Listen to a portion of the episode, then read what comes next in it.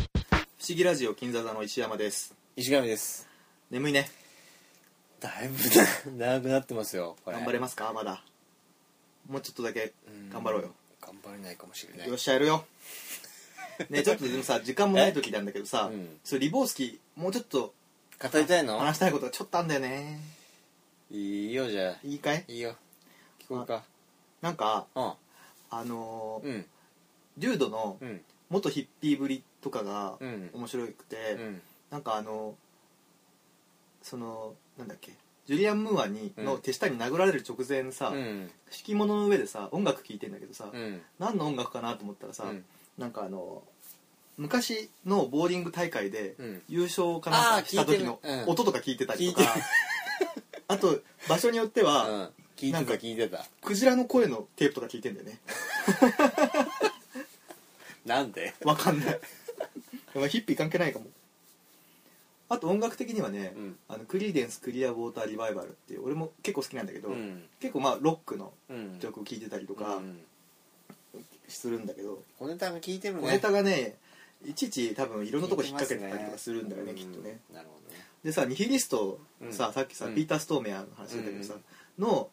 うちの一人が、うんあのツェッペリンじゃなくて、えっと、レッチリのうんベースのフリーっていう男がうん出てたりとか,、うんなんかいろいろこう細かいとこが面白かったりとかっていうのもあるのとあとあれ覚えてないあのデュードがさ、うん自分の車盗まれてさ、うんあとこのデュードの車もひどい目にばっかり遭うんだけど、合うねボーリング場出たら盗まれてるじゃん、うんあの金が入うんのブリーフケースが入ったまま、うんでそれに その後から出てきて、うんでボロボロになって、うん中に不老者とかが正面とかしてる、うんたりとかするんだけど なんだよとか思いながら乗ってるとうんそのシートの隙間から、うんなんかテストの答案みたいのが出てきて、はいはいはい社会科かなんかの、はいはいはいそこに「ラリー」って書いてあるから、うんグッドマンと一緒にそのラリー少年のお家に行くわけよ、うんうんでなぜかその親父がさカプセル入ってたりとかするんだけどさ、あのなんかのドラマの脚本家かなんかでさ そのラリーってさガキがさすっげえ何も話さないから、うんグッドマンが怒ってさ「あの金でこの車買ったんだろ」っつってさ表に止めてた真っ赤なスポーツカーとかさフェラバーンリみたバいンなぶねっ壊すじゃんバンバンぶっ壊したよでそれラリー呆然として見てんだけど、その車は隣の家の親父のやつなんだよね で代わりに「お前の車ぶっ壊してやる」って言ってデュードの車がまたボコボコにされるっていうもうど全然ボコボコだからさいいじゃんと思うんだけ全ど然釣り合わないんだよねそうそう待ってくれって言ってデューダすごい悲しそうにするってデュードには大切な車なんだよねそうそうあそこも笑うよね、面白いよね面白いあそこもねさその後ささっきも言ったけどさそのポルノ業界のさ、うんプロデューサーやってる家にさ、うん遊びに行くとさ、うん遊びに行くっていうかその話聞きに行くとさ、うんあのなんかそれこそヒッピーみたいなさ、うんあの人たちがさトランポリンしてるなんか上半身裸の女とか出てくるじゃん浜辺で覚えてないか覚えてない変なシーンがねインサートされるのよあ覚えてる覚えてるあの要はあれだよねなんかパーティーみたいまなあポルノパーティーみみたたいいななやつややっっててるんだよんだよねねうんあれマリブっていう場所なんだけどさ、うんあのフィリップ・マーローのさ、うんそのロング・グッドバイもさ、うん探偵がマリブに行く話なのよ金持ちの家にあーちょっと関係あるのなかほもとど思っなて、るほどねでさあのそのツリホーンっていうさうんあの人もなんていう有名な人なんだけど男その金持ちがさあ俺あの人知ってる知ってるバッファロー66に出てるあそうなんだあのー、なんだっけあいつ なんだっけなバッファローのなんだっけあいつあれねベンギャザラそうそうそうそう、はいはいはいい、いんだよいあのいバッファロ渋いーの人だよねでいいあの人がさ、うんなんか電話かかってきてさ、うん電話に出てさなんか手にメモしてるか手元でさ、うんメモしてるからさ、うんデュードがさ珍しくさピンと来てさそのその人がその「ちょっと失礼するよ」って言って、うん出てった後、うんそのメモメモパッドのとこに行って、うん鉛筆でその前に何書いたのかをあー書いさたやつシャーってやるじゃんそしたらなん かおこちんの絵が出てくるっていう ギャグがあって探偵みたいにそうそうそう見たらポコチンが出てきそたうそうはって顔して戻ってきて急いで戻るっていう超面白いねあの人で後々そのあの破り破ったやつがポケットから出てきたりとかするんだけど、すっごいおかしいようん、おねかしいよねあそこね唯一探偵っぽいことしたら全然意味ないっていうすっごい面白いシーンあそこすごい面白いねそう、うんでその後その後その後薬盛られてそうそうそうあの夢見て2回目のあのファあののね夢のシーンになってくるステージショーショーみたいな夢見るじゃん、うんあれねあれジークフリート・フォーリーズっていう、んやっぱりああいういろんなこうショー的なうんやつことをしたブロードウェイのうんその有名なうんあれがあってそれのオマージュなんだってあそうなんだうんでその後さ正気に戻ってさタクシーに乗ってさ帰らされるんだけどさ、あの黒人のタクシーに乗ってさうんうんあの音楽でイーグルスがかかってるのよでもう俺イーグルスとかちょっときついからやめてくんないって言ったら、それ聞いてるのが黒人でさで怒って降ろされちゃうじゃん降ろされたねそうだイーグルスってむしろさ白人が聴く音楽でさそうだよね黒人がきそんな好きってのがおかしいしそれをやめてくれっていうデュードが気持ちもわかんだけど降ろされちゃうっていうしかもその後誘拐されたはずのあの若妻がうん普通に車乗ってるっていうとこがすれ違ってくっていうのがあうまいよねすごい上手ね最高の映画ですよねいやもう本当ね面白いっすよびっくりボースキーびねっくり坊主ねどうですかもう語りいいねもう大丈夫満足したいやよかったよかったよかったでピーター・ストーメアの話さっき出たけど、うフんァーゴですねあファーゴ行くファーゴ行こうか、はいこれ一番多分はい公演って言って、うん日本で一番知名度あるのってファーゴじゃない多分、うんまあ今ノーカントリーかもしんないけどうんそうだでもファーゴじゃないのやっぱあの雪の上にさうんあの赤いジャケット着た人が倒れてるっていうんジャケットが多分印象強いよね、うんだからフ強いァーゴは見たことある人も多いしやっぱりうん一番脚本がよくできてるうんと思うんだよね代名詞的な作品じゃないファまあね公演の世間一般的には勘違いがドタバタ生んでいくっていそうそうそうそううだねまあ勘違いっていうよりは、うんあのウィリアム・ H ・メイシーのその小物っそうだねぷりが、うんあのいろんなものを巻き込んでいくというかねそうだねまずあの嫁を偽装誘拐させてうんその身代金を自分のものにしちゃおうっていうなんか土地があってそれをなんか駐車場にするかなんかして投資する人を求めてるんだけどまあ要は婿養子なんだよねそうなんだよね婿養子で奥さんとその親父のそそうそうそうそう親父が強すぎちゃってさうなんだよねだからうまく自分の思うようにいかないから、はいはいはいそれをなんとか逆転したいと思っててまあか一発当てたいと思ってんだよねでもその考えが浅はかなんだよね超浅はかなんだよ ねでさっきさ、うんまあ、運不運で何もかも悪い方向に行うくんっていうこともできるんだけど結局自分がまいた種で、うん自分の計画が浅はかだし、うん自分の責任がそのその何全うできないことでどんどん悪い方向に行く全部自業自得なんだよねメイシーのねでなんか仕事も適当っぽいしさ、うんそうだねねで全部口でうまくやろうとしてんだけど、一個もうまくいかないって全然うまくいいうってな男ないんだよね後でバレる嘘をこうその場しのぎでうんついてるから全部悪い方向行っちゃうんだよねそもそもその誘拐のさ、うんこともさ、うん彼がさあのブシェミとさ、うんストーメアにさ、うん話しかけるんだけど、うんだんだん彼らが暴走し始めてそうそうそう全然違うことになっちゃって、大体ブシェミとさストーメンを紹介してもらううんシェップっていう、うんなんかインディアン系のあそうあなんだのネイティブアメリカンのさ、うん男にそれを頼んでんだよね、うん荒くれ者なわけよだから裏裏の世界を知ってる男に頼んだけどもうその時点でさもうやめとけっていう話じゃんお前みたいな中途半端なやつがそんな本当の裏の人間たちにさ接触するなんてさいいこと一つもないわけじゃん 本当浅はかだね本当浅いんだよねでもあれだよね公演兄弟作品の中で本当一番浅はかなんじゃないかそうっだてねいうようなキャラクターだよねそう感情移入が全然できないキャラだけどでも人間って多かれ少なかれこういうとこあるじゃんあるねだからなんか何とも言えないっていうかさそうそうそうその部分の拡大したキそうそうそうそャうラクターなんだよねいるまあちょっと誇張はされてるけど、うんいるよねいるいるこういう人いるねって思うよねその場しのぎの、うん、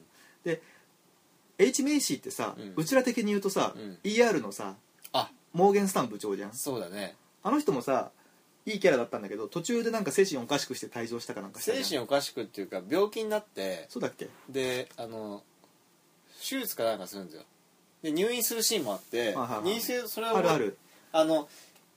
白衣っていうか手術着みたいなのね着てちょっとおかしくなってるから、うんケツ丸出しそして逃げてくるとかあるよね そうそうだからあるんだけどさいやいやうまいよねうまいよねほらマグノリアも出てるじゃん出てるね元天才少年の役であーあれもなあそうあれに近いねそうだからあんな同じようなにね役ばっかやってる そうだねあの役もこのなんか捨てられた子犬みたいな顔してるじゃんそうそうそうそうあれもさ子役の時はすごい天才だったんだけど、はいはいはいあのか途中で雷に打たれてそこから頭頭が弱くなっちゃったあそうだったっけそうそういう設定なんですよ、はいはいはいそれから全然うまくいかなくてなるほどねうん、なんか勘違いして強制とかし始しちゃったりとかして、ホモなんだよねしかも ねそうなんだっけそうどうしようもないでその肉体美がさ、はいはいはいはいすごいバーテンダーのことが好きではいはいはい行くんだけど、なんか全然相手にされない彼氏強制したら相手にされるんじゃないかみたいな、はい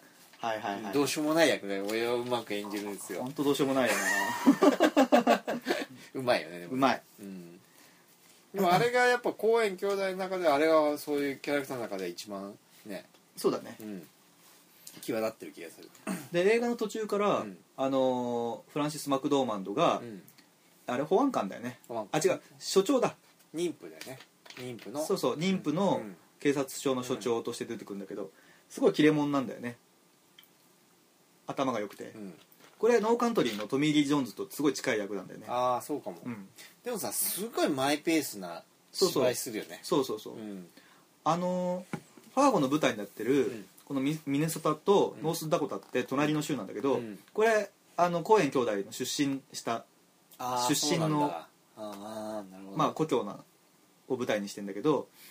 そこの特徴ってここに住んでる人たちってうんもともと北欧から移住してきた人が多いんだってうんだからすごい訛りがひどくてなんかあのーなんて言うんだろうすごいね、うんそのイエスまあいその「やー」っていうのすごいあのイエスのことをうん「やー」やー」っていうんだよあーでそのピーター・ストーメアとうんブシェミーが、うんその途中で女買うんだけど、うんそのか買われた女にうんそのその質問しにうんマクドーマンのが行くとこがあるんだけど、うんその3人の女が「そのやあやあやあやあ」言ってて本当もう一回ねそういうつもりでもう一回見てみてすっごいおかしいからうん見る見る間抜けなね間抜けな英語なんですよすごい田舎者っぽい感じすごいそれがねよく出てて面白隣い隣のベッドでやるんだよねそうそうそうなんであの2人あの同じ部屋でその隣のベッドでやるのいくら女買うっつったってさそこがなんかね低俗な本当だよね表現をしてるよね、うん彼らのキャラクター性を出すというかねそうそうそうそうそういうの本当うまいよ本ね当上手ねうんでこのファーゴって街架空なんだけどさ、うんあのポール・バニアンの像がさ街の入り口にあるんだけど象徴的に出てくるよねそうそうあの巨人のねあれってどうなのあれは本当にあるあるんだ、うんああいう伝説はねうん巨人伝説みたいなやつあの多分だけど、うん読み返してないけどスティーブン・キングのうん「イット!」っていう小説があるんだけど、うんあれもそんなとこ確か出てきたはずああそうなんだなんか街の入り口にやっぱり巨大な像が出てきてドラマになってますよねなんかうんそうそうそうそうでなんかうん純ちゃん多分覚えてないと思うけどうん途中にうん変な日系人出てくるのよ覚えてない 覚えてないでしょ覚えてないあのマクドーマンのとこにうんある日電話来て、うんあのマイク柳田っていう男が出てくるのよこれ日系人なんだねうんでそいつが会いたいって言ってバーに会いに行くのねあ思い出した思い出したえ覚えてる覚えてるあの昔のクラスメートみたいなやつそうそうそうそうそうでしょそいつがさいいよねいいの よはい説明しますすいません であのリンダっていう、うんクラスで一番の美人だった子とうん結婚してなんだけどその子ががんになっちゃって最近死んだんだってすごい悲しいんだって言うんだよね、うんちょっとそっちの席行っていいっていうの、うんうんでマクドーマンドはいやそっちに座っててっていうちょっとおかしいのよその人おかしいよねうん、でなんか大企業に勤めててとか言って、でも君は出世してすごい羨ましいよ君は立派だよって言うんだけど、いやあなたのとこもすごい大きな企業だしいや僕なんかダメなんだ孤独なんだって泣き出すんだけど後日その別のクラスメートに電話すると、うんえ彼確かに1年ぐらい追っかけてたけどリンダは今も元気に暮らしてるわよっつって言ってそいつの言ってること嘘だよって言ってゾッとするってシーンがあるんだけど、うん映画には全然関係ないんだよね関係ないのよあそうのシーンってすっごい気持ち悪いシーンででもなんかひあの象徴してるよねなん不か穏なね人のさうんなんかなんか気持ち悪いさというかさはいはいはないんて言うんだろう孤独な部分というかそうそうそうそう関係ないようでいてすごく関係あるというかさそうね、うん心の闇みたいそうなそうね人そうそ間うのねそうそうそうこれ町山さんの解説によると、うんうんあのー、コーエン兄弟に会いに行ってなんであんなシーン入れたんですかってうん聞いたんだって、全然映画に関係ないのにっつってであのー要はこの映画って初めにうんこの映画は全部あの事実でうんこういう事件を元にしてやってますっつっうてんいうのがあるんだけどあれは全部嘘なんだって、あそうなんだ、うん、嘘なのそうであのマーク柳田って男がさうん虚言症だってことが分かるでしょ、うんうんだからこの映画全部嘘ですよっていうのをあのシーンに象徴させてるんだってそんなこと分かんねえわよかんないよね なんか町山さん言うには、うん柳田っていう名前は、うん柳田国男を思い起こさせる誰ですそれ柳田国男ってのは日本の,、うんその民間伝承とかを集めてうん本にした人なのよでアメリカでも結構有名名なんだって、へえでそのポール・バニアンってホラ話うんの巨人なんだけど、うんそういうホラ話を集めた人をああいうとこに出させることによって、うん全部ホラですホラ話って面白いよねっていうのを結局言いたいっていうことがあるんじゃないかってすげえなすげえファンタジーじゃんすげえファンタジーだよでもさ一番さ、ファンタジー色ないよファーゴってあー確かにそうかもえっ、とうんだから俺結構最初ファーゴ見た時、うんうん劇場で見たんだけど、うん戸惑ったわけはあ、はあはいつもあ、の、うんあのー何ファ公ン園タ兄ジー弟うのん映画らしくないなと思って、あそうだから最初見た時あんま面白くないなと思った嘘の思った思っほうほうほうた確実に思った、うんそれは覚えてんだけど、うんでだからなんかあれ あれ肩透かしというか、えってみたんですよまあそれ何回か繰り返すうちに、うんまあなるほど面白いなと思うはいはいはいは思うんだけどいま、だになその印象が結構強い、ー、はいはいはい、うんででもいそう聞いてると確かにねう、ん面白いねあのうん平山さんの、うん平山夢明さんのうん一番好きなシーンは、あのースティーブ・ブシェミがさ、うんあのピーター・ストメアにもう嫌気さして、んもう金も全部受け取った後、うんもうお前ともうこれっきりね」っつって、うんもう帰るからね」っつってうん小屋出た後、うんピーター・ストーメアが斧持って追っかけてくるとこで殺されてるそううそうそうだってその後さウッドチッパーのシーンねそうだね一番有名なね強烈だよねあそこいいよねいいよね最高ですよやっとマクドーマンドとうん犯罪が追い詰めた、そうだねねマクドーマンドのこうさえ渡る推理によってあそこまで追い詰めてるわけですよ、あのマクドーマンドの設定もいいんだよいいよね妊婦でさそうで旦那があのなんか絵描きかなんかでそうそ冴えない感じのねそうそうでやっと切ってなんか3 30ドル3セント切ってかなんかのの使われたとか言ってそうそうそうそう切手のね絵をかけたそみうたそいうもなう3セントなんか誰が使うとか言っていずれだから郵便が値上がりしたら使われるよとか言ってさでもマクドーマンドのさよかったわねみたいなそうそうすごいじゃないみたいなさい るいるわいるわ 嫁がさ警察署長なわけでしょうんちょっとね旦那が弱いようねんどうしてもねいやでも立場あるじゃんこういうあるあるこういうのって面白いよね、すうんだって社会的にはさなんか白い目に見られるような感じもあるじゃないそうだねんでもそこをさあえて描いてるっていうのがね、公園兄弟らしいらしいとこだねいや面白いわあのうんパトカーのうん後部座席にうんストーメアをさこう乗のせてうん最後でマクドーマンドがさそうそうそう運転してうさんなんか普通に生きててればハッピーになれるのうにんどうしてこんなわざわざ悪いことするのみたいなうんこと聞くとこがあっうてんまあ常識人のマクドーマンドの役ともう裏の世界で生きてるからさ、うんそんなこと今更言われてもっていううんストーメアのこの対比っていうかさ、うん面白いところでさうんいいよねブシェミはさいろいろ間抜けだけどさ、うんストーメアは全然失敗らしい失敗してないのよこの人は優秀に結構殺しやってて、うんそれこそさっきも話したけどさあのーだからハイウェイを運転してたら、うん警官に呼び止められて、うんブシェミがさ俺が何とかするからってうん後ろにはだからあの余命積んでるわけよ、うん縛った余命を、で調子いい感じでブシェミがなんとかするからって言って、お前黙ってろみたいなこと言うんだけど、どうにもなんないからピーター・ストーメアがさ、うん警官の頭ガーって掴んでさう、ん目の前ブシェミの目の前でさ、頭ブシュッってやってさ でブシェミがヒーっつってさあ行って「お前が処理しろ」ってー言って、うん処理してる間に別の車が通りかかって目撃しちゃうじゃない、うんでそれを一瞬の間の後ストーメアが追いかけて、ぶち殺すじゃんぶち殺すよねあのシーンとかかっこいいよねかっこいいよねいかにも公園らしい感じ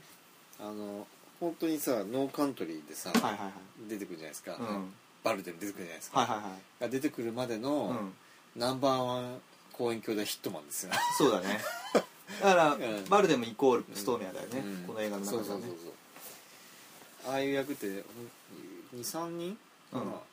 公園兄弟作品もう一人ぐらいなんか殺し屋でああいうタイプのみたいな気がするまあブラッドシンプルの探偵も結構さあそうかまあそうか非常に殺していくっていうかそうだねそうだねそれが近いかあと大事なのが、うんあ赤ちゃん泥棒に出てくる、うんえーっとレナード・スモールスっていう、うんあのなんかロックンローラーみたいなあの北斗の剣みたいな格好したやつが出てくるのバイカーのうん出てきたかもそう悪魔みたいうなっすら男覚えてるそうでしょ、んこれ思い出すの難しいと思うけど、うんこの人はねすごい無感情に動物全然必要もないのに、うんその道の端にいる動物とかをショットガンでわざわざ殺したりとか手榴弾で殺したりとかするのようんでも全然人間のような感情を持ってない男なのねつながるねそうこれ多分うんあのシガーの原型なんだよねうーんでもこの男って、うんそのニコラス・ケイジうんと同じタトゥーついてたりとか、うんその赤ちゃん用のブーツみたいなのを腰から下げてたりとかして、うん明らかにニコラス・ケイジのアナザーキャラクターというかあー裏のあーなるほど多分このまま悪い方向に行ったらこうなってたであろうんう男みたいな感じで描かれてたりとかもしてちょっと面白いところだよねねそういうのがあるんだそうあ赤ちゃん泥棒のそのファンタジー部分ってこの部分だと思うんだ どの映画にもそういうさ、うんあれこんなことありえるみたいなのが絶対入ってるじゃない、うんそういう部分だよねやすすごごいいよよねねよ面白いねく考えて作ってるよねね深いね深い本当にそういう意味で言ったらうねん、なるほどミラーズクロッシングってそういう部分あんまないんだよね、あそうなんだうん、そういうファンタジー部分あんまないそうだなまあ模索してた時期でしょうん3本目だからねあれがねそうだねまあいろんなねうんことやってみようっていうねなんかね初めて金が出た作品なんだってミラーズクロッシングってうんだからちょっと気合入っちゃったんだろううねんちょっとわけわかんないことになっちゃったじゃんでもあのガブリエル・バーンは結構当たり役だったけどねあの主人公役はのいはいはいはいだってアルバート・フィニー出てんだよあそうなのミラーズクロッシングあのーガブリエル・バーンのうんボスのえーっとギャング本当に覚えてほら007のスカイフォールでさないねあのダニエル・クレイグの家を管理してたおっさんがはいはいアはいルバはいート・はフいィはいニはいーはいはいはい なるほどねそうそんなつながりもありつつなるほどファーゴまだなんかあるファーゴいいですいいですか、うんファーゴは結構好き、なるほどうん、じゃあまあ時間20分まだあるから、まあ俺ちょっと一個話したいことなんですよはい、未来は今これでもうん公園兄弟の中ではうん割と人気ない方だよね人気ないようね、んでもあのーまあ工業的にもさ、うんあのーもう大こけ大こけしたらしいね大こけだね、うんただその結構さそのなんつうんだろう見た見たよ面白かった面白かった俺はね面白いよね、うんあれさ、んサムライミがあそっか出てるよね出てるし出てるし脚本もやって共る同監督そうそうそうあだから共同脚本かその頃まだ昔からの流れがこう、はいはいはい続いてた作品そうだねじゃないですかっていうかうん未来は今はさうん結構大事なとこがあって、うんあっちゅうか大事なとこっていうか、うんあのわかる あれポール・ニューマンが出てるあ違うな俺あ本当うんまあポール・ニューマンはすごいいい役だよねそうそうそう結構豪華なんですよ豪華豪華配役があとその侍み絡みで言うとさ、あのキャプテンスーパーマーケットに出てるさ、はいはいはい主演のなんだっけどの役いやあの侍み組ですよ要はえーっとブルース・キャンベル、ブルース・キャンベル出てるねブルース・キャンベル出してかもるんですあんまよ意味なくそのなんかすえー覚え細かいことが覚えてない、うん先輩役みたいなあのー新聞記者のうんちゃちゃ入れてあくるそやうつそうそうそうそうそうそうあだから編集長と一緒にいてジェニファー・ジェイソン・リーの同僚みたいな感じのそうそうそうそうそういや先輩か同僚みたいな役ですよジェねイソン・リーによく頭叩かれてそうそうそうそうそうそういいんですよいいよねそそういうのもなんか面白いポイントでうした役じゃないんだけどねそうそうそうあとさ、うん一個結構大事なポイントがあって、はいはいあのティム・ロビンスがさ、うんその入社してきてうさ、んあのー最初にさ配属されるのが、いはいはいはい郵便、はいは社いは内いにさ郵便配るとこの配達所じゃない、うんうんあそこのさ、うんなんか思わなかったあれというとあのどっちに持ってこ設うとするのか定設定がえーっと美術設定がなんかの映画をオマージュしてるんですよあれってえ未来世紀ブラジルとか当たりおー 当たりですはあはあそうなんだそうそうあれは完全にパクってるというか、うんはははオマージュとしてやってるはいはいはんですよ、いはいあそこのシーンあのエアチューブとかねそうそうそうそうそうそうそうそうまさにあの引いた絵とか、うんはいはいはいあのもう見見たままブラジルって感じ、うん確かにねなんかそういうとこやってたりとかねうんあと俺ジェニファー・ジェイソン・リーが結構好きで俺もあの当時好きだった結す構ごいまくし立てるじゃんあーこの役はそうだね早口で早口でうんでまあなんか仕事としてさ潜入していくんだけど、うん結構そのティム・ロビンスのうん純粋なとこに惹かれたりとかし始めるとことかうん面白いよね、そうそういいよねセリフ回しとか結構いいよそうそうそうねそうやっぱりさこの映画もうん結局語り部みたいのがああっあ必ずいるねうんすごい多いんですようんうんでこれはさすごいエンターテインメント作品として作ったけど、やっぱり同じ方向でうんやってるんですよねそうだねううんんでしかも運命っていうものをすごく描いてて、はいはいはいその結局そのティム・ロビンスは下から這い上がってポール・ニューマンの策略もあって社長にさせられて、うんうんクビにするためにそうそうそうそうあの社長にされるんだよなんだねけどうまくなうまくこう最初のアイデアがさフラフープをねそうそう成功あれもいいんだよあれもいいよねそのネタとしてねあれすごい好き、うんで結局さ、うんあの天狗になっちゃって落ちていくんだけど、はいはいはいまたのし上がっていくっていうは話、いはいはいで最後のさ、うんネタもいいじゃないですか最後のネタねすごい好きで俺、うんまあ言っちゃうと、うんあのー冒頭で死んだうんハードサッカーのうん社長がうん天使になって帰ってくるんだよね、そうそうそうそうそうそうだからちょっとさ、うんあの3人のゴーストとかさ「あのー素晴らしきかな人生」ってあーフランク・キャプラの,、うん有名ですよあねの天使のシーンとかうんうんまあ、あのチャールズ・ディケンズのけ「クリスマス・キャロル」とかそんな感じのイメージだねそうか3人のゴーストがもともとそれだしね、そうだねうんでティム・ロビンスがさ、うんビルからさ自殺する、とこから始まるんだよねそうそうそう、うん最初ねそうでそこで時間止めるじゃん、うんあの黒人が、うんモーゼスっていうさ時計管理してるやつがさだからあいつ人間じゃないわけよそうだ天使とか悪魔なのか分かんないけそどう死神っていうかさっきも言ったけどそうそうそうもう一人、うんあのガラスのその文字をうんカリカリ張り替える職業のあー男がいてうんえっとちょっと名前ど忘れしたけど、う違うんあれはその黒人じゃなかったんだっけ違う違うあれ白人あそうかアロイシウスっていう役であそうあいつが、うん要は悪魔なわけそのポール・ニューマンのあ対立してんだっけそうそうそうあで最後時計塔ではいはいはい黒人とはいはあいのアロイシウスっていう白人がうんバトルしてうんその時間をねやり取 りさせないさせまいとするたりとかっていう攻防があっいいてね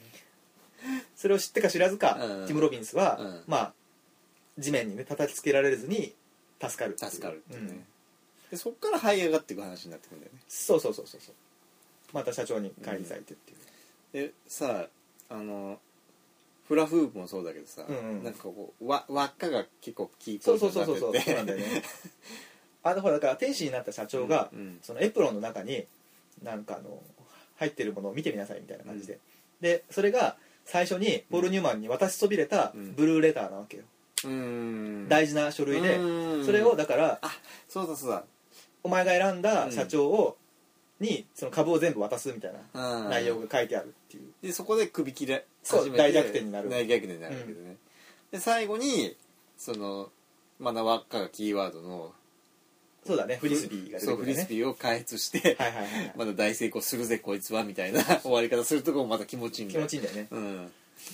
若干なんか気になるさ、うんなんかあのエレベーターボーイみたいなやつがいていたねあいつの首切るじゃんうんはいでそいつの持ってた、うんその曲がるストローのアイディアとかはいをはいはいパクるのかなとか思ってあんま出てこないんだよね、その後ああそうかそうかそううか、んあれがさその要は自分が天狗になってる時のうんお天なそうなんことだよねうん、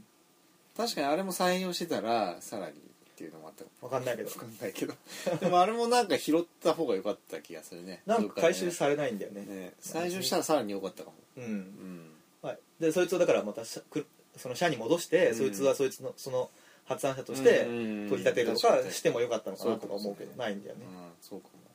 なるほどねうん、未来は今どうそんなとこですかこんねなとこうん思い出したあんまりちゃんと見てないから俺もその他のなんかないちょっとミラーズクロッシングちょっと付け出していいあいいよあんまりでもあれかいやいいよいいよいいよあと10分あるしそっかうんびっくりボウスキはささっきも言ったけどさ、レイモンド・チャンドラーうんのちょっとオマージュが入ってんだけど、うんミラーズ・クロッシングは、うんあのダシール・ハメットっていう、うんやっぱりこれもハードボイルド作家なんだけど「うんの地の収穫」っていう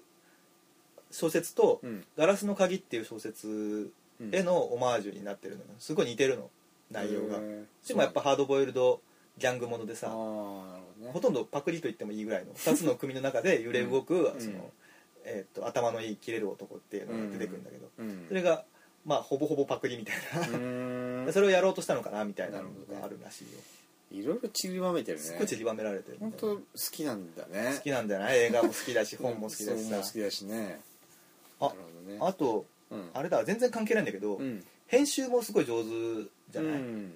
これ編集さ、ロデリック・ジェインズっていうさあー人がずっとクレジットされてんだけど、はいこれはコーエン兄弟のことなんだよね、らしいねの俺もね最近知ったんだけど店名なんだよね、うんそもそもさその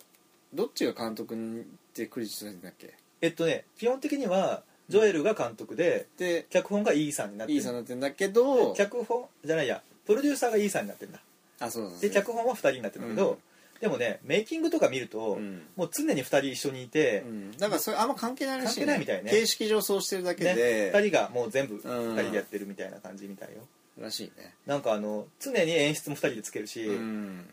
常に2人一緒でスティーブ・ブシェミが言うにはあのあの2人は一つの巨大な脳に、うんそのふ二つのボディがついてると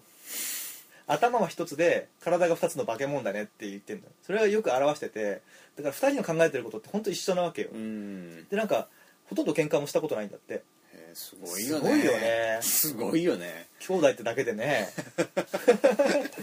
なかなかないよ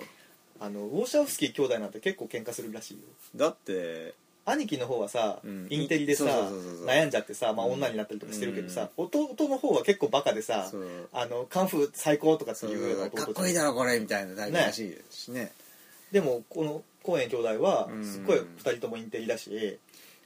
で、まあココメディのセンスもあるしっていそうねユーモアがあってやっぱうんでも憶測にはダークなもんがあったりとかするあんでるしょ、よね面白いよねうん、だって暴力描写とか結構きついじゃんきついよねうん、お俺全然そう思わないんだけど、うんいろんなとこでちょっとグロいとかちょっと暴力過剰とかっていうとこをようん読むとみんなそういうふうに感じてるみたいだねまあそうなんじゃないのそれそはうなんだろうね、うんで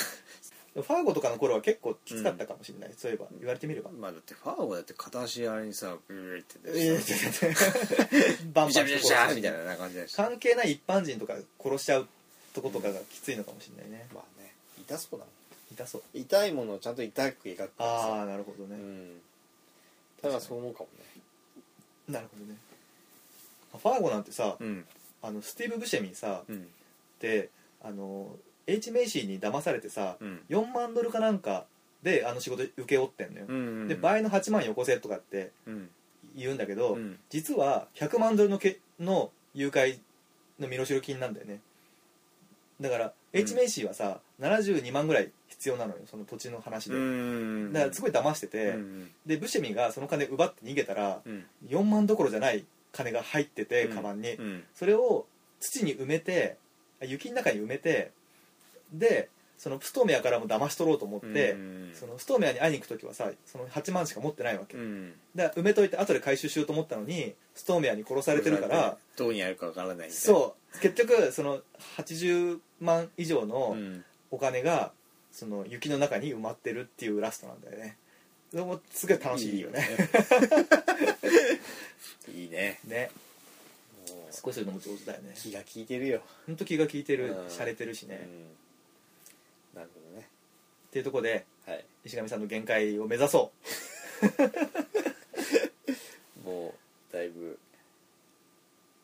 終焉の時よし切るよ がはいはいはい終わりますかはいここまでお送りしたのは石山と眠い石神でしたさよならさよならおやすみなさい